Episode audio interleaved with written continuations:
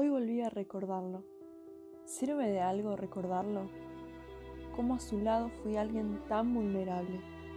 Cada momento con él era como estar dentro de una película. Todo tan intenso, diferente, sorpresivo, misterioso e impredecible. Todo parecía muy bueno para ser verdad. Inteligente, amable, generoso, divertido, pero algo escondía en su mirada. Quería saber todo de mí, conocer mi pasado y mi historia, mis debilidades y fortalezas. Siempre tan analítico y haciendo preguntas. Era casi como si quisiera meterse en mi mente. Si ese era su objetivo, finalmente en cierto punto lo logró. Era tanta mi admiración por su persona que siempre lo escuchaba, tanto así que fui callando mi propia voz y solo lo escuchaba a él. Se volvió algo así como mi conciencia. Mi indecisión me llevó a creer que su punto de vista era el correcto. Y si pensaba lo contrario me decía, ¿confías en mí? Me decía que juntos éramos uno y que yo lo tenía que apoyar en todo. Fui tan leal a él que me olvidé por completo de mí. Me dejé en segundo plano.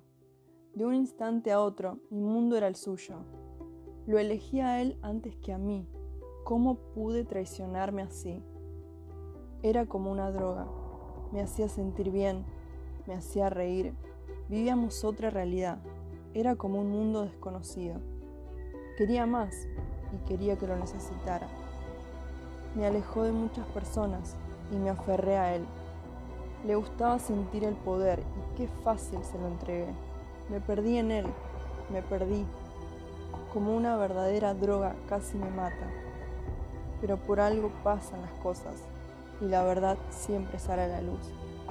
A tiempo pude sacarme esa venda de los ojos y salir, cortar con todo eso que lentamente me estaba matando.